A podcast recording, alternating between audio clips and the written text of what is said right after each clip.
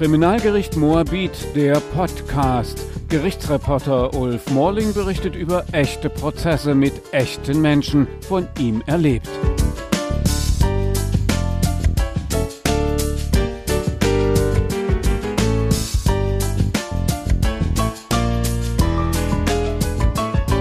Michaela S., 69 Jahre alt, fährt langsam auf dem Radweg. Dann kommt die Baustelle direkt in der Nähe des Charlottenburger Schlosses und des Parkes. An der Seite fließt die Spree. Eine kleine Idylle mitten in Berlin. Die Radfahrerin will von der Schlossbrücke ans Charlottenburger Ufer fahren, wohl ganz nah am Fluss sein. Wegen der Baustelle ist am 11. Dezember 2019 eine Ampel aufgebaut, die dem Autoverkehr kurz vor dem Unfall rot zeigt. Eine Fußgängerin geht bei grün vor Michaela S. über die Straße, dann verlässt hinter ihr Michaela S. den Fußweg und überquert auch die Straße auf ihrem Fahrrad. Auch sie hat grün, auch wenn eine Radfahrerin auf dem Fußgängerüberweg eigentlich nichts zu suchen hat. Sie sieht Sebastian B. nicht, der in seinem teuren Mercedes-Benz auf der Straße direkt auf sie zufährt, mit ungefähr 45 Stundenkilometern. Erlaubt sind trotz der Baustelle 50. Der damals 25-Jährige will seine Freundin von der Berufsschule abholen. Ich hatte es nicht einmal eilig, sagt er im Gerichtssaal. B beteuert, die Radfahrerin nicht gesehen zu haben. Er beteuert, die rote Ampel nicht gesehen zu haben. Bs Auto war 42 bis 45 Stundenkilometer schnell, sagt der Gutachter, als B mit der rechten Seite seines Autos und dem Fahrrad und Michaela S. zusammenstößt. Die Frau fliegt mit ihrem Rad weit durch die Luft. Eine Zeugin wartet in diesem Moment an der roten Ampel, die B wenige Sekunden vor dem Unfall überfährt auf der geradeausspur neben sich. Sie ist Kunstberaterin. Mit einem Künstler kommt sie gerade aus Werder bei Potsdam von einem Atelierbesuch. Die 65-jährige Kunstgutachterin sitzt am Steuer ihres Autos und muss mit ansehen, was passiert, wie viele andere, die es ihr Leben lang nicht vergessen werden. Sie sehen einen Menschen sterben. Später zweifelt die Kunstmanagerin. Vielleicht hätte ich lieber hupen sollen, hätte er dann angehalten, dann würde die Frau noch leben. Sie und andere Zeugen werden niemals vergessen, was sie sahen und die Vorwürfe, die sie sich machen. Wir mussten etwas sehen, was niemand sehen möchte, sagt die Zeugin im Gerichtssaal.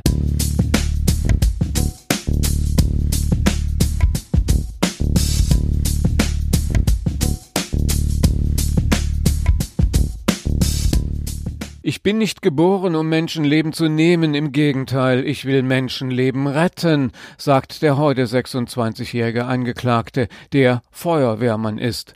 Es tut mir unendlich leid. Er ist wegen fahrlässiger Tötung angeklagt, wird von seinem Verteidiger in den kleinen Saal des Amtsgerichts Tiergarten geführt. Er huscht scheinbar scheu in den Raum und immer noch ein bisschen fassungslos, dass er die 69-jährige Michaela S. tötete. Das ist nun schon fast ein Jahr her. Sebastian B. kann sich nicht mehr an den Unfall erinnern, sagt er. Ist das eine Schockreaktion? Stimmt das? Es wird im Gerichtssaal nicht geklärt.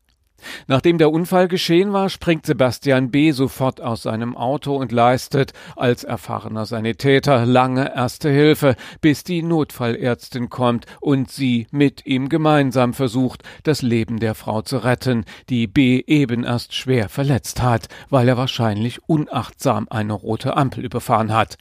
Das sah sehr professionell aus, was er alles für Geräte hatte, mit denen er der Radfahrerin half, die am Boden lag, sagt eine Zeugin, die mit ansieht, wie sich zwei Menschen um die Sterbende verzweifelt bemühen. Kein Wunder, dass die Zeugin beeindruckt war. Der Angeklagte arbeitet bei der Berliner Feuerwehr, allerdings noch in der Probezeit. Er ist Sanitäter. 14.57 Uhr geschieht an jenem 11. Dezember 2019, einem Mittwoch, am helllichten Tag und bei trockener Fahrbahn der schwere Unfall.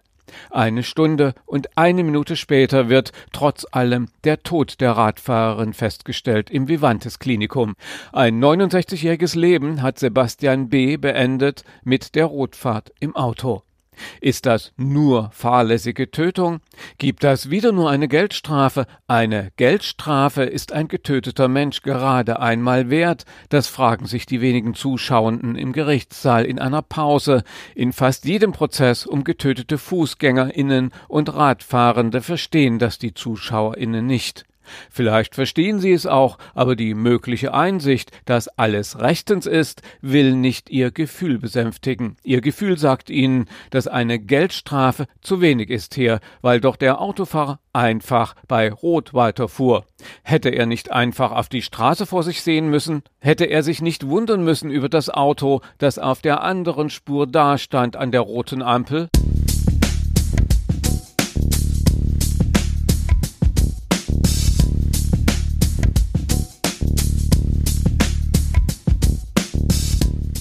Es ist verblüffend, was die GutachterInnen in solchen Prozessen alles wissen wollen, was sie aus den beteiligten Autos herauslesen, die die Unfälle verursacht haben, was sie aus dem Verletzungsbild der Opfer schlussfolgern. Der Sachverständige hat im Fall der getöteten Radfahrerin auch die Dashcam eines autofahrenden Zeugen zum Auswerten des Unfalls zur Verfügung. Unbestechlich ist das Video, brutal es sich anzuschauen, denn man weiß, es wird ein Mensch sterben. Man sieht auf der linken Spur der beiden Geradeausspuren den Mercedes-Benz des Angeklagten mit 42 bis 45 Stundenkilometern heranfahren. Auf der rechten Spur steht zwar das Auto der Kunstmanagerin wegen der roten Baustellenampel, doch Sebastian B. bremst nicht einmal. Eine Bremsspur ist erst direkt vor der Fußgänger vorzusehen, sagt der Kfz-Sachverständige im Prozess wörtlich. Fünfeinhalb Sekunden nachdem die Ampel auf Rot schaltete, geschieht der Zusammenstoß des Autos mit dem Rad und der Radfahrerin. Die Reaktion des Angeklagten habe erst unmittelbar vor dem Zusammenstoß eingesetzt, ermittelte der Gutachter, aber 1,7 Sekunden vor dem tödlichen Zusammenprall hätte Sebastian B. noch die Radfahrerin sehen können, denn es war helllichter Tag. Hätte er also die daraus errechneten 8,4 Meter vor der Radfahrerin begonnen zu bremsen, wäre gar nichts passiert. Michaela S. würde noch leben, wäre unverletzt geblieben. Der 26-Jährige schluckt. Der Richter liest vor, dass der Angeklagte noch nie im Straßenverkehr auffiel. Er erhielt nie eine Strafe, wohl nicht einmal einen Punkt in Flensburg. Wie soll man einen solchen Autofahrer verurteilen, der einen kurzen Moment nicht hinsieht und deshalb über die rote Baustellenampel fährt und dann schon gar nicht die Radfahrerin wahrnimmt, die er dann tötet?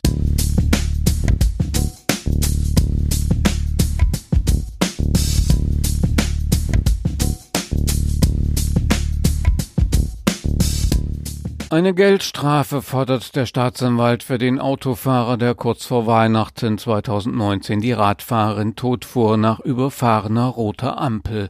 90 Tagessätze a 100 Euro will der Staatsanwalt. Bei 30 Tagen eines Monats sind 90 Tagessätze drei Monatsgehälter. Richter Carsten Papert schätzt, dass der Feuerwehrmann, der nichts dazu sagen will, 3000 Euro verdient. Multipliziert mit drei Monaten Menschen macht das 9000 Euro Geldstrafe wegen fahrlässiger Tötung. Die Regel ist in Berlin, so Staatsanwalt und Richter übereinstimmend, dass in einem solchen Fall nur eine Geldstrafe in Frage komme. Denn, so der Richter im Urteil, Sebastian B. könne man nur ein sogenanntes Augenblicksversagen vorwerfen. Er habe nur einen kurzen Moment nicht aufgepasst. Das dürfe keinem im Straßenverkehr passieren, passiere aber. Weil es aber ein so kurzes und unbeabsichtigtes Versagen sei, das zum Tode der Radfahrerin geführt habe, sei der Schuldgehalt der fahrlässigen Tötung auch eher gering. Deshalb habe sich in Berlin die Geldstrafe etabliert für das Augenblicksversagen von Tätern im Straßenverkehr. In einem anderen Fall hätte im Urteil eine Gefängnisstrafe von bis zu fünf Jahren verhängt werden können. Im Urteil folgt das Gericht dem Plädoyer des Staatsanwalts 9000 Euro Geldstrafe für den Angeklagten. Amtsrichter Papert und seine beiden Schöffen haben entschieden, dass sich alles folgendermaßen zugetragen hat, wie der Richter berichtet. Der Fall sei relativ gut aufgeklärt, der angeklagte Autofahrer habe die rote Baustellenampel nicht gesehen. Sie hätten aber die Ampel sehen können und müssen, wird im Urteil wörtlich gesagt. Sebastian B. sei offensichtlich ganz woanders gewesen, das dürfe aber in einer Großstadt nicht passieren. Ein Moment nicht aufgepasst, man sieht, was das für Folgen haben kann, eine Frau ist tot und ihr Beruf ist weg, sagt der Richter im Urteil. Denn Feuerwehrmann Sebastian B. war bei der Feuerwehr noch in der Probezeit. Jetzt ist er entlassen. Der Name der getöteten Radfahrerin Michaela S. wurde hier geändert, um ihre Anonymität wahren zu können. Während bei Gerichtsverhandlungen um tragische Unfälle sonst immer Angehörige der Opfer dabei sind, war kein Verwandter der getöteten Radfahrerin mit im Gerichtssaal. Die 69-Jährige war das sechste und letzte Unfallopfer 2019 unter den Berliner Radfahrenden. In diesem Jahr 2020 sind es bereits 17 zehn RadfahrerInnen knapp dreimal so viele Menschen, die laut Polizei meistens schuldlos, oft von abbiegenden Pkw oder Lkw getötet wurden. Die meisten Lkw- oder Pkw-Fahrer werden in Berlin bisher meistens wegen Augenblicksversagens beim Abbiegen auf der Straße wegen fahrlässiger Tötung zu einer Geldstrafe verurteilt.